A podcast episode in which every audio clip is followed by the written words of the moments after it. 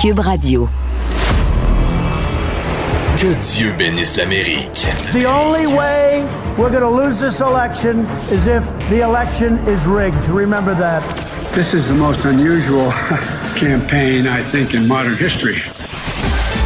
Que Dieu bénisse l'Amérique. Avec Vincent Dessureau. Cube, Cube Radio. On les imagine bien dans nos têtes, les Secret Service, ces agents avec leurs lunettes de soleil qui euh, protègent le président et qui sont prêts à sauter devant une balle pour leur sauver la vie. Mais au départ, c'était pas du tout ça le mandat des Secret Service. Ils ont été fondés en 1865. En fait, il faut dire ironiquement, euh, le président Lincoln a signé la loi créant le Secret Service juste avant d'être assassiné. Mais à ce moment-là, c'était pour gérer un tout autre problème aux États-Unis, la fausse monnaie.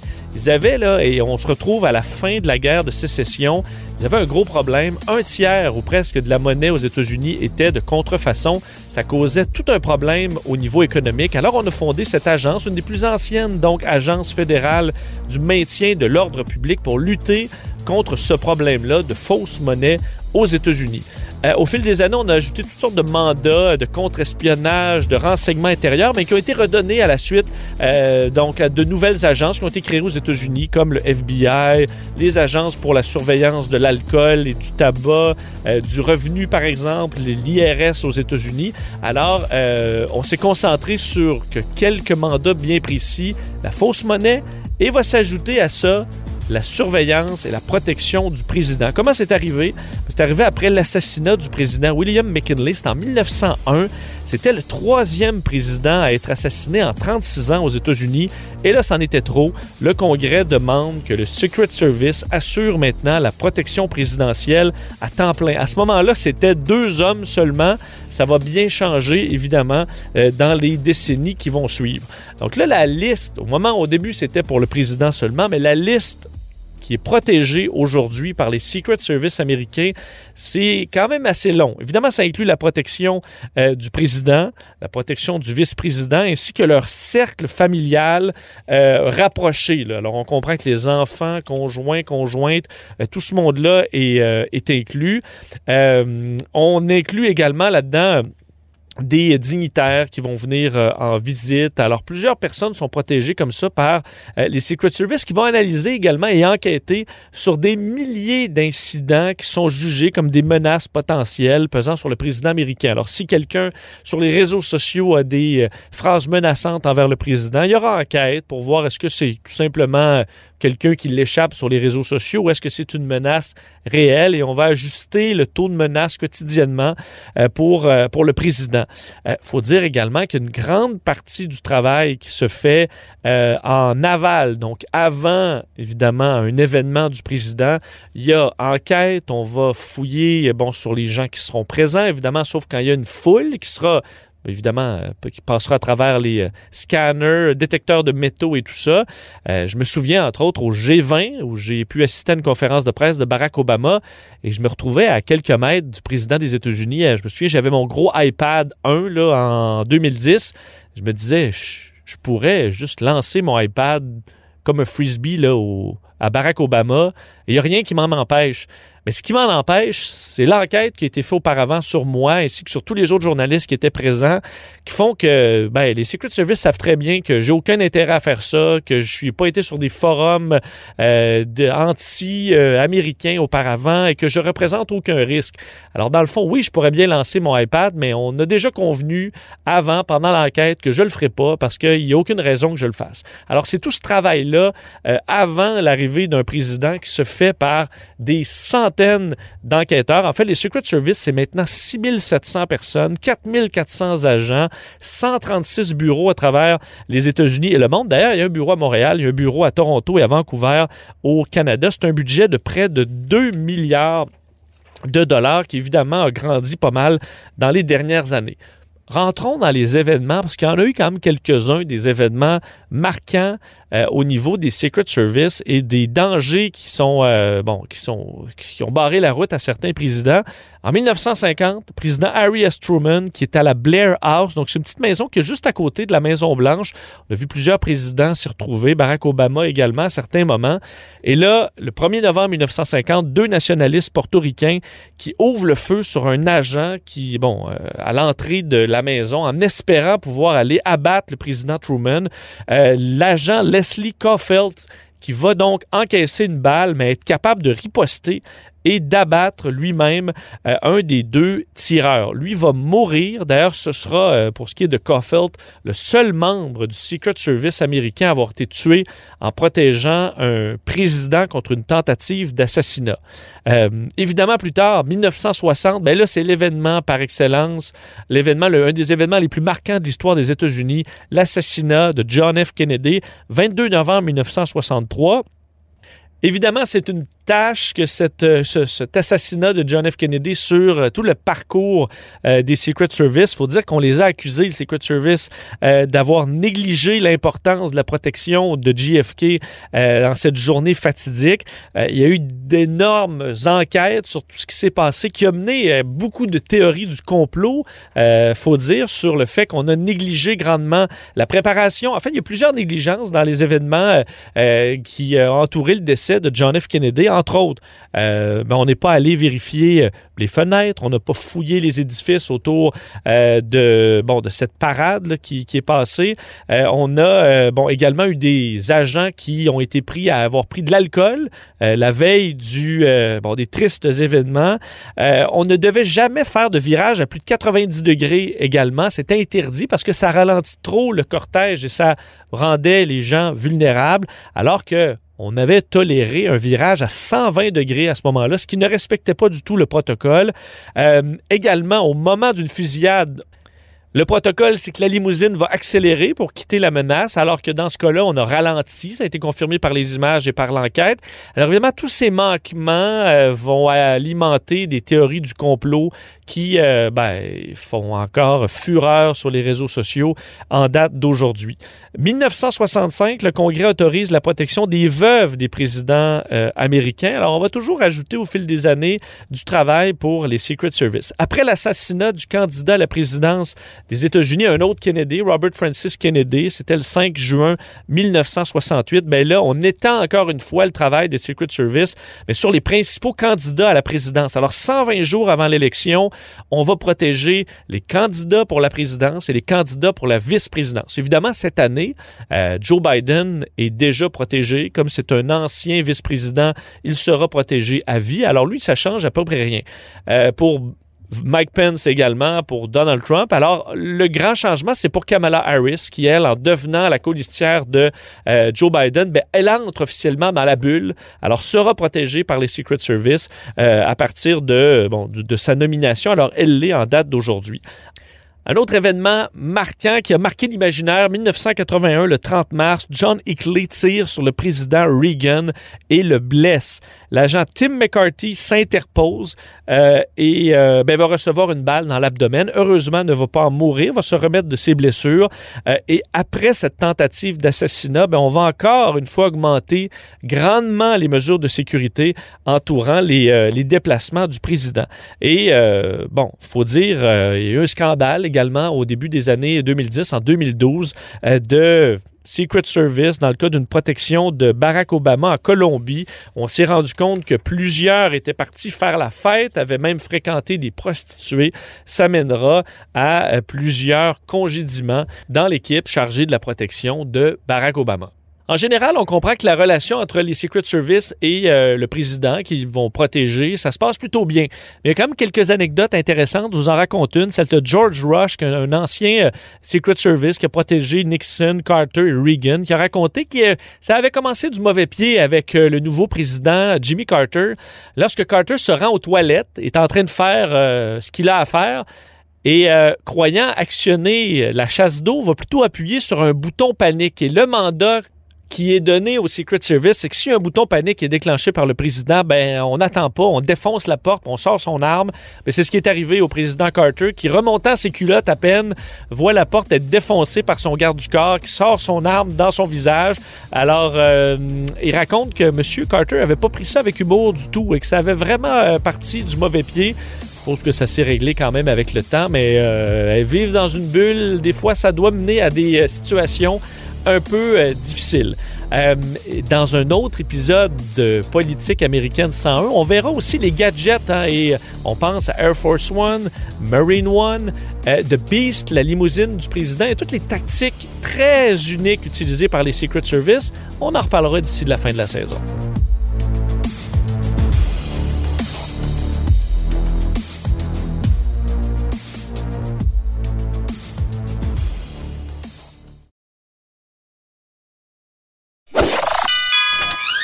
Si la Maison Blanche était à vendre, ça ferait longtemps qu'il l'aurait achetée.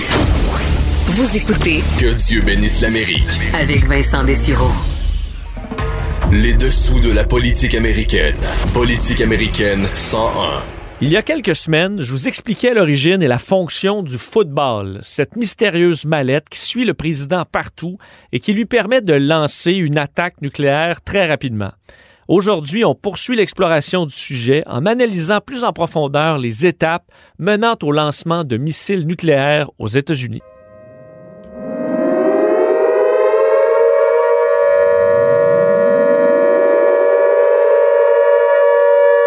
Ces détails et ce scénario sont basés sur les informations du service de recherche du Congrès américain et de la Nuclear Age Peace Foundation qui lutte pour un monde sans armes nucléaires. Voici donc l'exemple fictif et heureusement improbable du déclenchement d'une guerre atomique entre les États-Unis et la Russie et des étapes qui attendraient le président dans un scénario de la sorte. Samedi 21 novembre 2020 à midi, les systèmes de détection américains basés au Colorado et au Nebraska détectent le lancement de plusieurs missiles nucléaires en provenance de la Russie grâce aux radars américains installés en Alaska. Les responsables ont à ce moment trois minutes pour vérifier et évaluer la menace.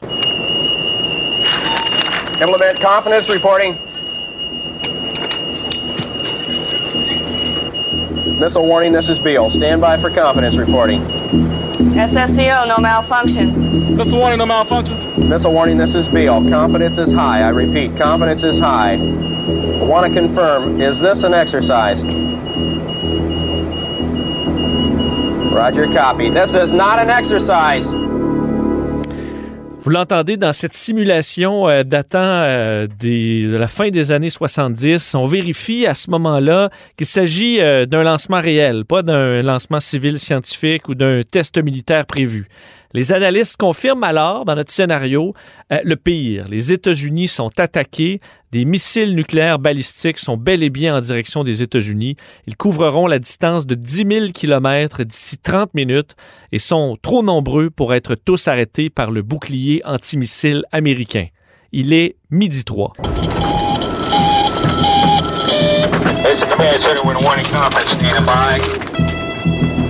It's a command center with a warning conference stand by. It's a command center with warning conference stand by. It's a command center with a warning conference stand by. The system display for east is medium. We have predicted impacts of moderate count at this time. Hello, SAC warning controller. This is the airborne. Uh, confirm inbound missiles on the U.S. Roger, understand. Major Reinhardt, we have 12 sea-launched ballistic missiles inbound on the U.S. now. À travers ces communications rapides, le Pentagone et le Stratcom, le centre de commandement stratégique américain, est avisé. Le président, qui est en plein point de presse, est interrompu sans ménagement par les services secrets qui l'emmènent d'urgence dans une War Room, une pièce prévue à cet effet, peu importe où le président se trouve. Le président, entouré si possible du secrétaire à la défense, du secrétaire d'État, des membres de l'État-major et des conseillers de la sécurité nationale disponibles, écouteront alors le court briefing du commandant des forces stratégiques qui dirige l'entièreté des forces nucléaires américaines. Il est à ce moment midi 5. Le commandant, selon le temps disponible, doit alors faire un très très bref compte-rendu de la menace et offrir rapidement certaines options d'attaque dans des scénarios prédéterminés allant d'une attaque contenue vers des cibles militaires jusqu'à une attaque totale vers les villes de l'adversaire. Selon le protocole, ce briefing pourrait être aussi court que 30 petites secondes si la menace est imminente. Le président a alors, selon le protocole, environ six minutes pour prendre une décision. Il est midi 7, les missiles russes sont alors à 25 minutes des États-Unis. Durant la courte réflexion du président et de ses conseillers, le Pentagone écoute attentivement et prépare déjà certains scénarios. Quoique présent dans la War Room, personne d'autre que le président ne peut être autorisé à euh, faire une frappe ou même contester la décision du président. Le président est le seul à décider, une situation dénoncée par plusieurs au fil du temps, dont l'auteur diplômé de Harvard, Ellen Scarry, qui parle d'une monarchie thermonucléaire. À midi 12, le président décide de lancer une frappe massive contre de multiples cibles russes, militaires et civiles. Le Pentagone transmet automatiquement les ordres dans la chaîne de commandement. L'identité du président sera alors confirmée par son code personnel sur lui en permanence qu'on appelle le biscuit ou le code d'or. Midi 13, le Pentagone confirme les chiffres et émet un ordre de lancement suivant les ordres du président. Cet ordre, aussi court qu'un demi-tweet, contient l'heure de lancement, la cible et un code de sécurité qui permet de débloquer les armes et qui doit être vérifié sur place en les comparant au code contenu dans des coffres forts. Cet ordre sera envoyé dans la chaîne de commandement vers les bases terrestres de missiles, vers les bases aériennes de bombardiers stratégiques et vers la flotte de sous-marins nucléaires balistiques. Une fois l'ordre envoyé, il est impossible de l'arrêter ou de faire marche arrière. Le sort est scellé. Selon les procédures, tout ça prend deux minutes. 10 secondes pour l'authentification et le reste pour la transmission. À midi 15, les équipes travaillant sur les silos de missiles Minutemen dans les plaines du Midwest reçoivent les codes de lancement. Il ne faut alors qu'une minute pour faire la checklist avant le lancement. C'est plus court que pour démarrer mon Cessna. Okay, read them back. Papa 7, Papa 7, Papa 7, Papa 7, Papa 7, Papa 7. Do you agree? Okay, I agree. Okay, enable switch set to enable. Enable switch down and locked. Initiate switch actuated counterclockwise. Actuated counterclockwise, 1001, release. Key turn at commit time. On my mark at the 15. Hands on keys. 3, 2, 1, mark. En temps de paix, ces missiles Minutemen ont leur données de guidage pointées vers l'océan. Mais selon un ancien employé, il est aussi facile de changer de cible que de changer un poste de télévision. À midi 17, 400 missiles sortent de leur silo vers la Russie. Pendant ce temps, les sous-marins nucléaires doivent se stabiliser à la profondeur prévue pour le lancement, tâche qui ne prend toutefois qu'une dizaine de minutes. À midi 25, les missiles Trident commencent à sortir des silos des sous-marins à chaque 15 secondes. Plus de 400 têtes nucléaires sont alors envoyées. 25 minutes après la première observation d'une attaque, les États-Unis ont déjà lancé une réplique 15 000 fois plus puissante que la bombe atomique d'Hiroshima. Pendant ce temps, les bombardiers nucléaires ont décollé de leur base américaine et pourront livrer une dernière salve destructrice d'ici 8 à 10 heures. À midi 30, les missiles russes détruisent plusieurs villes américaines et avant 13 heures, la réplique américaine anéantit une partie de la Russie. En une heure, une portion de la planète Terre n'est plus que mort et ruine.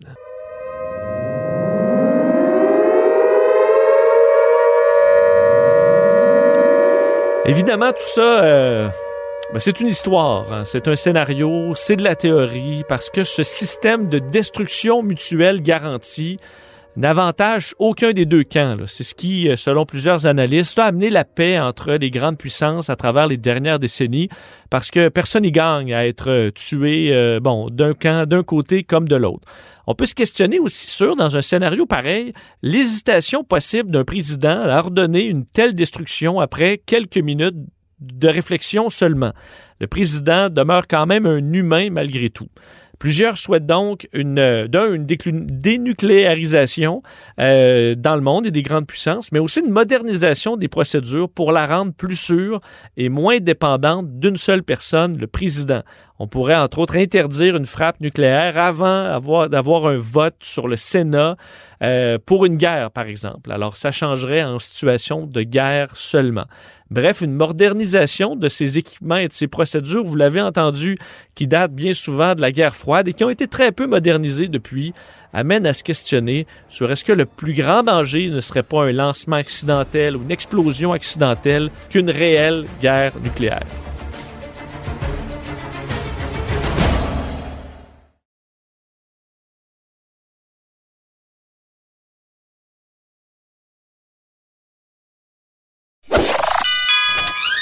Si la Maison Blanche était à vendre, ça ferait longtemps qu'il l'aurait achetée. Vous écoutez Que Dieu bénisse l'Amérique. avec Vincent Dessureau. Les dessous de la politique américaine. Politique américaine 101. Cette semaine, dans la section 101 de l'émission, je voulais faire l'histoire de la Maison Blanche. Je me suis bien rendu compte que c'était tellement étoffé, qu'il y avait tellement d'histoires qu'on va se faire ça sur plusieurs épisodes pour découvrir euh, ben, plein d'histoires fascinantes sur cette euh, fameuse Maison Blanche. Et la première, euh, c'est d'une, je crois que peu de gens connaissent, survenue dans les années 70 où un hélicoptère volé est venu se poser carrément sur le terrain euh, gazonné de la Maison Blanche, chose qu'on peut à peine s'imaginer aujourd'hui dans les années 2000 après le 11 septembre. Et évidemment, on se dit ben maintenant ils ont des missiles, ce serait abattu rapidement. Ce n'était clairement pas le cas dans les années 70.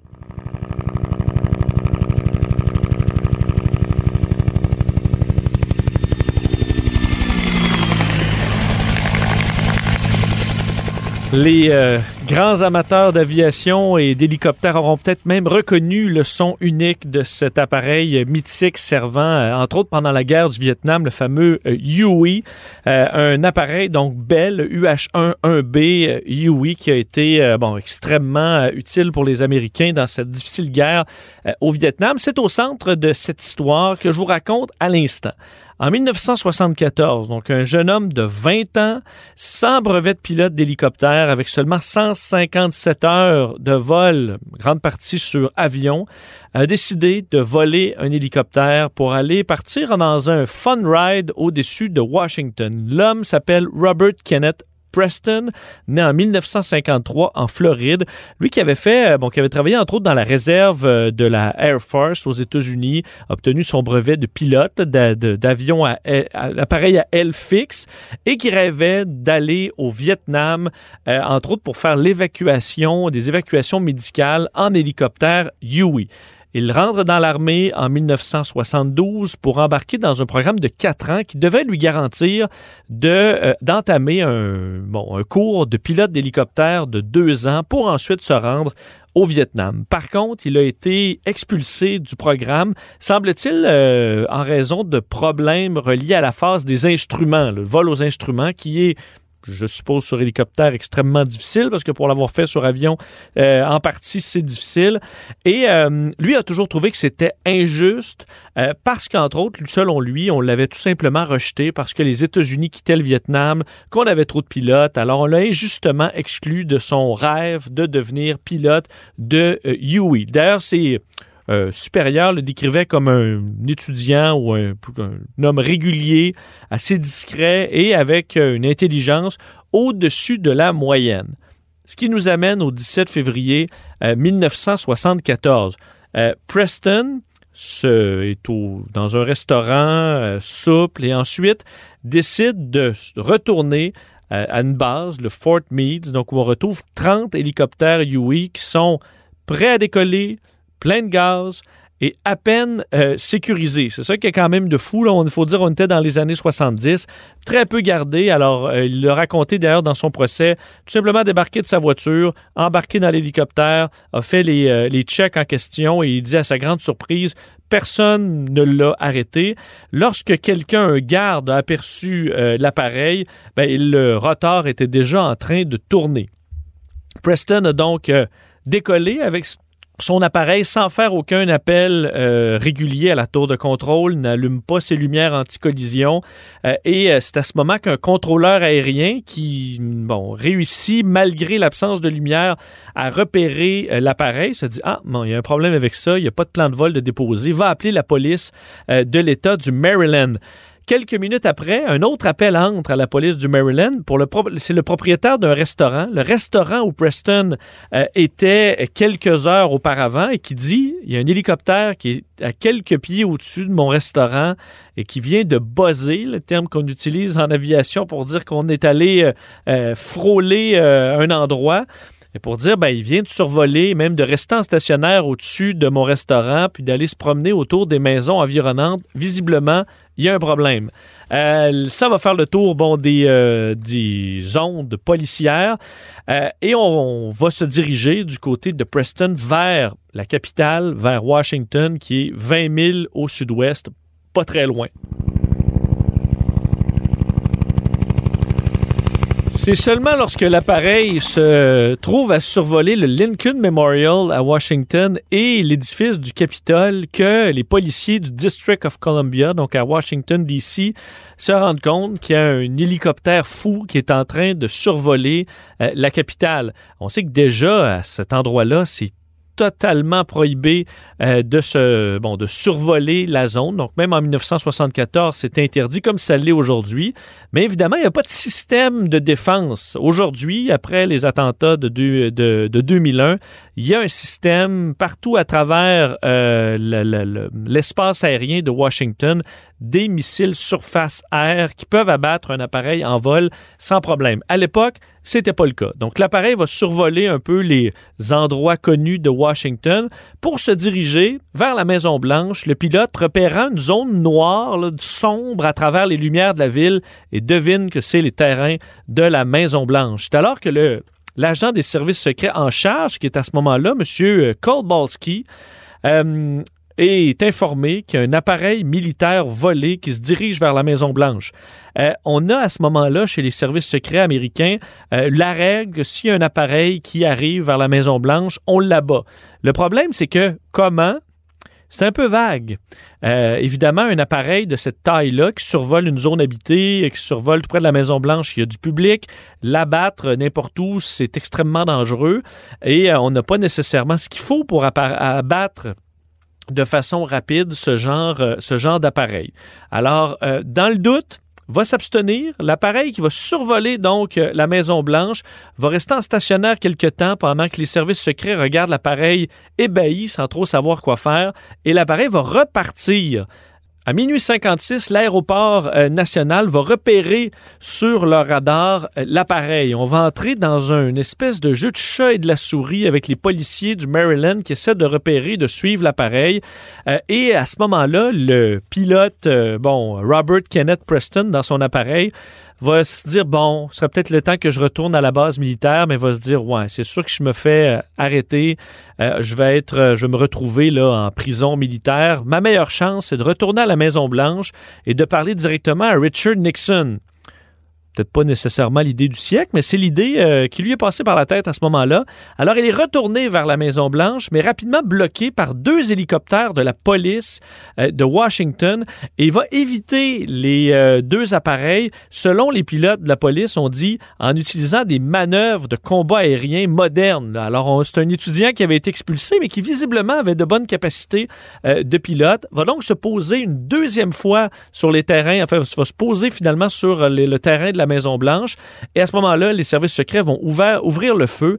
Euh, plus de 300 balles vont être tirées sur l'appareil, qui à un moment donné va passer près de, perdre le contrôle euh, d'un côté. Le pilote va reprendre le contrôle, d'ailleurs, aux yeux de certains pilotes d'hélicoptère, de très, très belle façon, alors qu'il se fait tirer dessus et qu'il n'a même pas son brevet.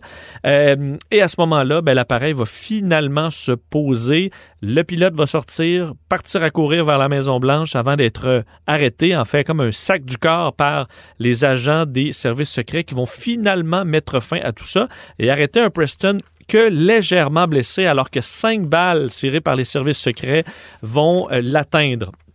Et au moment où la, le soleil se lève le matin, cet appareil criblé de balles devant la Maison-Blanche va devenir l'attraction touristique de la journée pour euh, ben, les gens à Washington et les touristes, alors que quelques temps plus tard va commencer le procès de Preston qui va faire face à un certain moment à 105 années de prison pour tentative de meurtre sur le président Nixon. Finalement, on va se rendre bien compte que le gars, il voulait pas faire de mal à personne, euh, voulait tout simplement lancer un message sur son expulsion injuste et finalement, croyez-le ou non, va faire que quelques mois de prison. Mais évidemment, après ça, je peux vous dire que la sécurité a été pas mal resserrée à la Maison-Blanche.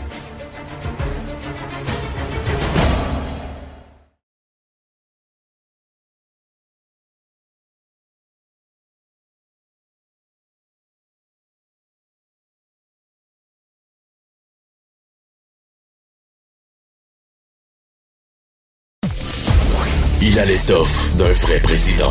Vincent Dessureau anime. Que Dieu bénisse l'Amérique. Faut dire que cette semaine, au départ, je me disais, ah, petite semaine quand même aux États-Unis. Puis après, quand je suis allé voir ma, ma liste de sujets euh, qui m'intéressaient, que j'avais noté au fil de la semaine, mais finalement, elle était très, très longue. Beaucoup, beaucoup de choses finalement à discuter.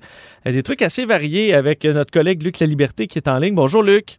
Oui, bonjour Vincent. Euh, je veux commencer parce que, euh, entre autres, un- le dossier de la foi aux États-Unis, je sais que tu t'es intéressé à ça cette semaine, où on apprenait que les, euh, que les Américains euh, ben, délaissaient, je veux dire pas en totalité, mais euh, dans une, une- quand même une mesure assez intéressante, euh, la religion.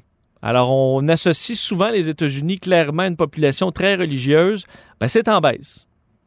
Ben voilà, écoute, le, le- phénomène, on a commencé à le remarquer euh, vers la fin des années 1990, au tournant finalement du 21e siècle, euh, quand on a franchi le, le- le cap de l'an 2000. Mais ce que, le, ce que le sondage Gallup auquel je référais dans, dans mon article cette semaine dévoile ou, ou nous révèle, c'est que ce, ce processus-là de gens qui, qui croient toujours, mais qui sont plus affiliés à une église en particulier ou qui sont en, en recherche. On a la foi, mais on ne sait plus trop comment on va la pratiquer ou en compagnie de qui on va la pratiquer. Donc, ce mouvement-là s'est accéléré. Et ce mouvement-là ne semble pas avoir non plus de, barrière générationnelle. C'est-à-dire que parfois, comme ça a été le cas, par exemple, au Québec, hein, la, la, la, religion avec la Révolution tranquille a été tassée très rapidement et c'était par une plus jeune génération. Donc, il semble que ce ne soit pas le cas aux États-Unis. Donc, on n'identifie pas les causes de ce mouvement-là, si ce n'est que certains de ceux qui s'éloignent de la religion le font parce qu'ils déplorent les excès de ceux qui sont plus doctrinaires ou extrémistes à leurs yeux. Euh, mais donc, il y a une accélération de ce mouvement-là, de la sécularisation de la société américaine. Et moi, je l'ai bien noté parce que tu disais, on, présente régulièrement, puis je l'ai fait très longtemps dans mes cours, on présente la société américaine comme profondément religieuse. Et j'ai souvent expliqué à mes étudiants qu'au plan politique, le thème de la religion, il est incontournable. Imaginez par exemple un président ou un candidat présidence qui dirait ne pas croire en Dieu ou ne pas pratiquer. Ça marche euh, pas. Ben voilà, ça ne fonctionnait pas. Puis regarde entre autres comment on en a parlé encore avec Donald Trump. On a dit, ben écoutez, M. Trump, c'est, c'est pas l'exemple de la, de la pratique ou du gars qui vit en conformité avec des, des enseignements religieux. Mais là, on a vu qu'il a rendu la monnaie de sa pièce aux partisans de, de certaines églises qui l'ont appuyé en disant, oh, les, les, les, voies de Dieu sont, sont impénétrables. Pourquoi nous a-t-il envoyé Trump? On le sait pas, mais c'est avec lui qu'on va parvenir à nos fins. Mais, donc, euh, donc je, je fais un raccourci, bien sûr, sur la, oui, oui. sur la pensée, non, sur comment on est passé d'un à l'autre. Mais le, le mouvement, le, la tendance qu'il faut surtout retenir, c'est que c'était déjà en place, mais ça s'accélère. Et il y aura des retombées là-dedans éventuellement au plan politique. Parce qu'une des données du sondage Gallup, et ça concerne plus les Blancs que les représentants des minorités, c'est que si on est moins doctrinaire dans sa pratique de la foi ou qu'on délaisse la foi, euh, on a plus tendance, il y a une modification de certaines de nos valeurs ou de certains de nos principes, et qu'on aurait plus tendance à voter démocrate. Donc, dans les données démographiques qui sont encourageantes si on est un partisan démocrate, ce facteur-là est à ajouter. Donc, on sait que les minorités, même s'il y a eu quelques percées au sein de la communauté hispanophone et chez les Afro-Américains pour les républicains dans certaines régions des États-Unis, ce sont quand même ces minorités-là qui bientôt vont être majoritaires et qui votent encore plus démocrates que républicains. Oui, parce que là, non seulement on peut penser que des gens aux États-Unis, dans le portrait actuel, des gens moins religieux voteraient plus démocrates, mais ça peut amener aussi oui. éventuellement le Parti républicain à se moderniser un peu, délaisser certaines. Euh, bon, on pense au euh, dossier de l'avortement, au dossier du mariage gay, des dossiers qui sont intimement reliés à la religion, qu'on le veuille ou non, pour se rapprocher peut-être des, des, des, partis plus à droite au Canada où c'est des questions qui des fois reviennent, mais qui sont davantage une droite économique. On pourrait penser que si ce phénomène-là continue, ça pourrait amener une évolution comme ça? Mais écoute, moi, c'est une des choses, j'aime bien observer comment les formations politiques, dans l'histoire, on commente, nous, l'actualité, on est toujours, hein, je le répète souvent, le nez un peu collé sur la vitrine. C'est plus difficile d'avoir toujours une, bonne perspective. Mais je, suis fasciné par l'évolution politique des deux grands partis. Et ils ont toujours été animés par des divisions, par des mouvances, parce qu'on intègre des mouvements politiques ou parce qu'on intègre des tiers partis. Les plateformes des, deux, des deux grandes formations ont évolué. Et moi, je suis intéressé encore au 21e siècle par ces mouvements-là. On a vu à quel point le, Parti démocrate a dû être très, très, très sensible euh, aux éléments les plus progressistes parce qu'on se rendait compte qu'on avait besoin de leur vote. Tout le monde se souvient de la confrontation, je pense, hein, entre Bernie Sanders et Hillary Clinton. Euh, Biden réussit plutôt bien ces jours-ci à allier les deux factions, à donner à un peu tout le monde euh, de quoi attendre, en tout cas, hein, avant d'envisager une forme de, de, séparation ou de mutinerie à Parti républicain, lui, il a ça à gérer. Euh, tu vois, John Boehner sort un livre la semaine prochaine, l'ancien speaker républicain de la Chambre, et lui dit ne plus reconnaître le Parti républicain et que certains conservateurs américains ne reconnaissent plus ce parti-là qui est allé vers Donald Trump. Donc, on sait déjà qu'il y a de ces tendances à l'intérieur et que le parti devra bouger éventuellement. Euh, même en supposant que les, les, euh, les partisans de, l'ancien président Trump euh, sont, sont, très fidèles, ils sont loyaux, hein, ils continuent à voter pour ceux qui défendent les mêmes idées ou le même discours que Donald Trump, ils ne sont pas suffisants pour l'emporter. D'ailleurs, on l'a vu cette année. Donc, le Parti républicain, à, à moyen terme, même s'il s'y refuse à court terme, devra faire l'exercice. Hein, on ne peut pas faire l'économie euh, d'un exercice de, plateforme électorale. Donc, on peut se contenter pour 2022 de regarder ça à courte vue, mais déjà en 2024, la question va être, à mon humble avis, plus pressante. Donc, j'ai hâte de voir l'évolution de ces mouvements-là, au-delà de ce qu'on peut penser des plateformes. Comment les partis composent-ils hein, avec les changements démographiques et avec le contexte dans lequel ils évoluent? Euh, tu as fait référence au livre de John Boehner. Je veux quand même glisser un mot là-dessus parce que c'est un personnage euh, que bon, j'avais quasiment oublié au fil des dans les dernières années parce que ça avait été quand même un personnage important entre autres pendant les années Obama, lui qui était speaker euh, de, de, la Chambre, donc quelqu'un, pour ceux qui aimaient Obama, pense que c'est un peu son, son, ben, vis-à-vis, disons, à une, certaine époque, euh, qui a été un, ben, frein à plusieurs, euh, bon, à, à plusieurs projets de, de, Barack Obama également, à moins que je me trompe. Et euh, ben, il écrit un livre, et c'est pas les démocrates qui l'attaquent là-dedans beaucoup, là. Non, voilà, c'est intéressant. Puis tu fais très bien de, de, de rappeler, en plus, c'est fou comment la politique a changé dans les quatre dernières années, ou encore, sans qu'elle ait changé, à quel point elle a été dominée, la politique américaine, par le personnage de Donald Trump. Mais effectivement, si on demandait à M. Obama de se prononcer sur ses huit années à la présidence, puis de regarder ceux avec qui, hein, de, de pointer du doigt ceux avec lesquels c'était difficile de négocier ou de faire allier, ben on retrouverait John Boehner. Euh, mais M. Boehner, déjà à l'époque où il était speaker de la Chambre, et c'est peut-être un peu ce qu'il a sur le cœur et ce qu'il expose dans son bouquin. Euh, déjà, il était bien conscient que le parti était déchiré à l'interne, qu'il y a de Lui disait, ces gens-là, entre autres, il référait à ceux du Tea Party, il disait, ces gens-là savent pas ce qu'est la politique. Ils ne savent pas que ça demande des compromis, qu'il faut parfois échanger avec le camp adverse. Donc, on, il a eu maille à partir avec les républicains. Non seulement confrontait-il l'administration Obama, mais il avait en plus à, gérer cette rivalité. Et c'est cette rivalité à l'interne qui l'a poussé éventuellement sur la ligne de touche. Donc, il prend sa retraite, il sort du monde politique en, 2015, M. Monsieur, Boehner. Et effectivement, les extraits, moi j'ai hâte, ma, ma, ma commande était déjà placée, je vais recevoir le bouquin la semaine prochaine. Euh, mais j'ai hâte de le lire. Mais les extraits qui ont circulé, euh, il est très, très, très dur justement à l'égard de ceux qui, au sein du Parti démocrate, entraînent le parti, à son avis, dans la mauvaise direction. Il est très dur, entre autres, euh, envers Ted Cruz.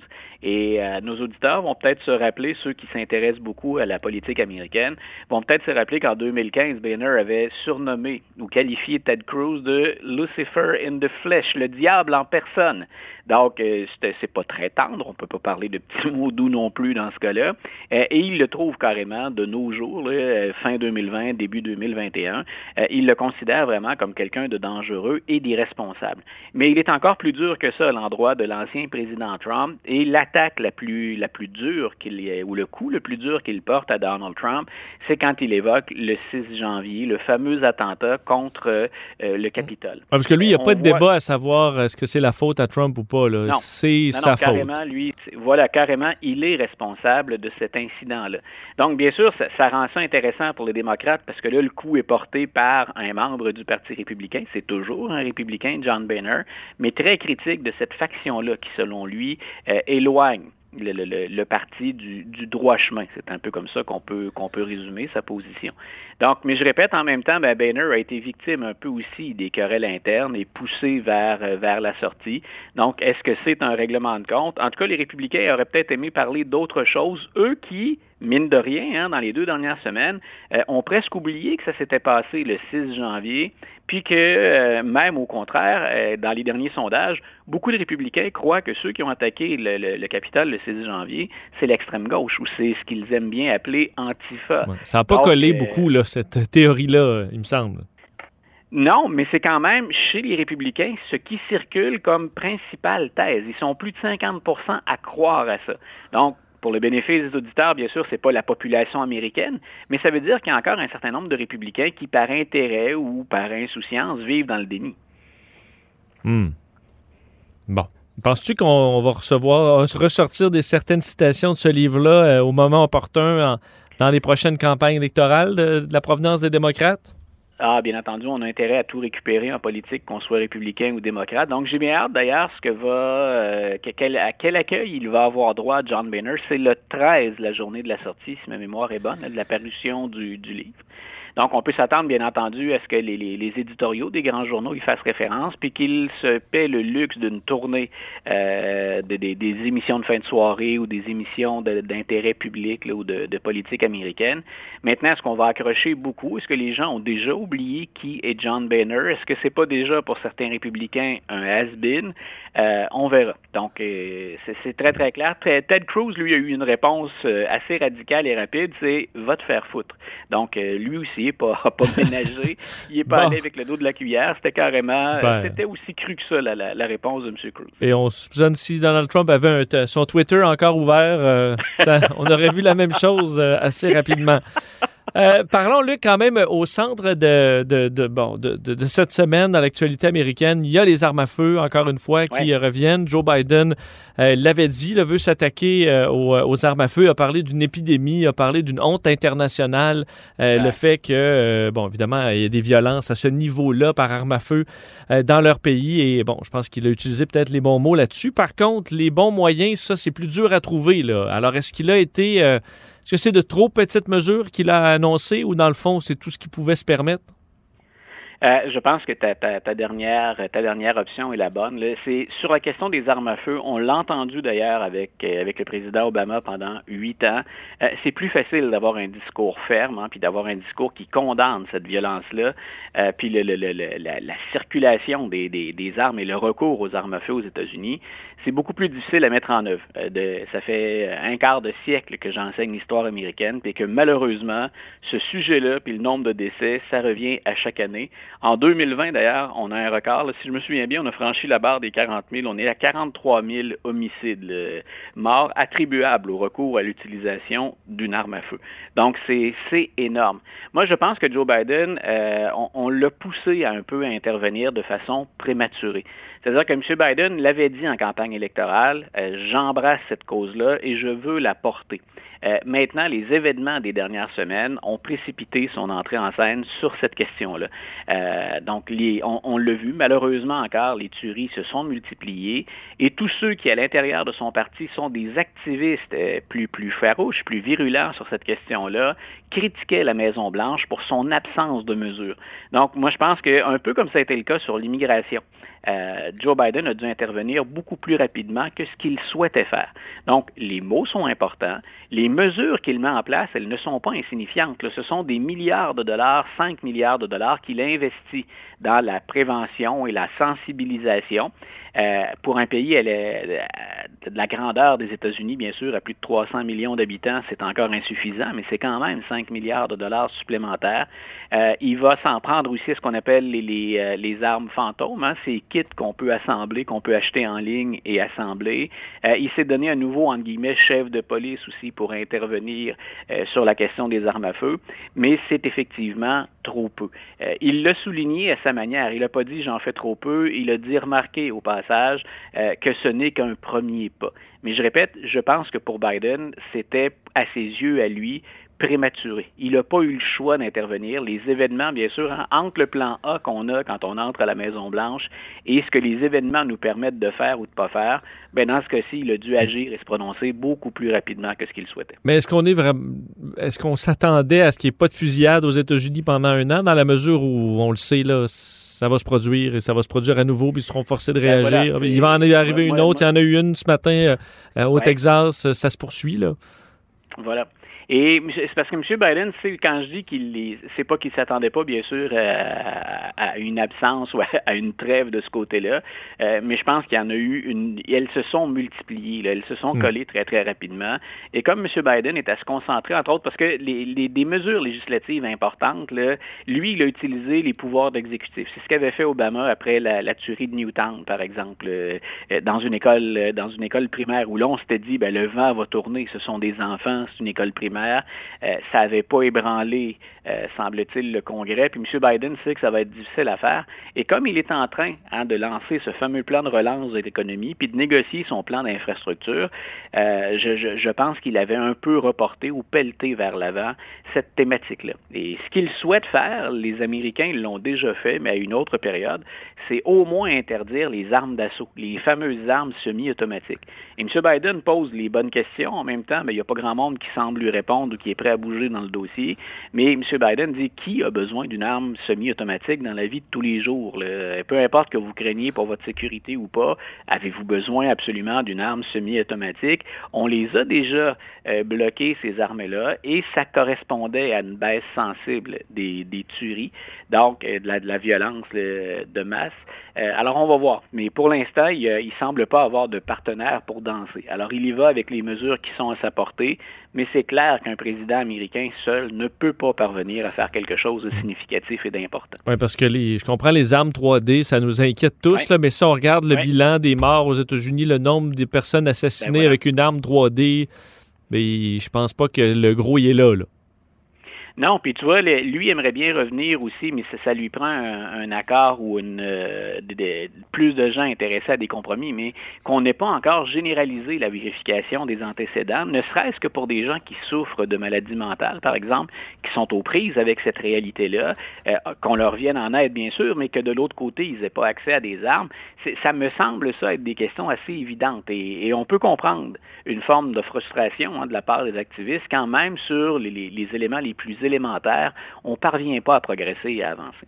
Oui, parce qu'on dit, on va entendre souvent un good guy with a gun. Ça prend pour euh, contre quelqu'un de méchant avec un fusil, ça en prend un bon, mais le bon, il faut le prouver. hein, et ça, on Oui, le vérifie que- pas. que- écoute, qu'on ait autant de tueries et que jamais, euh, aux yeux, en tout cas, des, des- des opposants au contrôle des armes à feu, ce ne soit, euh, ce ne soit que les armes soient jamais remis en cause. Euh, moi, c'est quelque chose qui, qui m'assomme depuis, depuis que je m'intéresse aux États-Unis. Oui, c'est vrai, hein, il y a des gens qui tiennent ces armes-là, mais plus il y a d'armes en circulation, puis des armes qui sont capables de faire du dommage, euh, ben oui, c'est vrai. On peut avoir quelqu'un qui souffre de maladie mentale, mais s'il n'y a pas accès à des armes, ben déjà, on limite un peu la portée de ce qu'il peut faire. Mais qu'on n'évoque jamais, dans certains cas, ce contrôle des armes, écoute, c'est, euh, ça, me semble, ça me semble absurde. Euh, Luc, il faut que je, que, bon, je te pose la question sur euh, ce qui se passe en Georgie, euh, le scandale, ben, le- le- tout le débat là, et, dans lequel le baseball majeur s'est plongé. Il faut dire dans les dernières années, il y a eu quand même quelques conflits entre des grandes ligues professionnelles qui ont décidé de, de, de- de se commettre dans certains dossiers plus politiques ou, ou sociaux. Et là, ben, les républicains, ça, ça tourne un peu au, au cirque là, où on dénonce la décision du baseball majeur de retirer, on sait, le match des étoiles à la ville d'Atlanta à cause de ces mesures. Euh, certains vont dire que c'est pour supprimer du vote, d'autres pour, pour encadrer le droit de vote. Euh, c'est un beau fouillis quand même.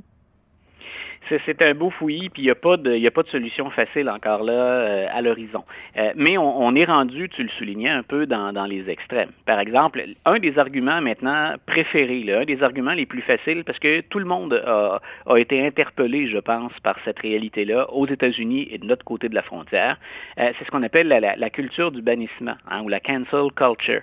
Donc on a dit, ce sont cette, fameuse mouvance dans laquelle d'ailleurs on embarque pas mal de monde, de plus en plus, de gens qu'on appelle des ce, serait, ce serait ces gens-là qui seraient maintenant au contrôle, hein, en contrôle des grandes compagnies qui tirent les ficelles ou encore qui contrôlent le baseball majeur. Ça, c'était euh, un des gros arguments du Parti républicain ou des élus républicains après cette décision-là du baseball majeur. Euh, peut-être qu'on fait des, points avec ça ou qu'on se gagne du temps, mais c'est absolument ridicule comme argumentaire. Oui, et tu as raison de dire que nos collègues féminins, souvent, euh, sont. Euh, c'est un, autre niveau de violence, hein, souvent, souvent même à caractère sexuel. Je trouvais, que, je trouvais que ce que je recevais était inacceptable et c'était en rien comparable, entre autres, à ce que Karine, qui m'interrogeait, avait reçu comme message et que j'oserais jamais répéter en nom. Ben Luc, toujours un plaisir. Bon week-end. On se retrouve la semaine prochaine. Parfait. Bon week-end à toi. Bon week-end aux auditeurs.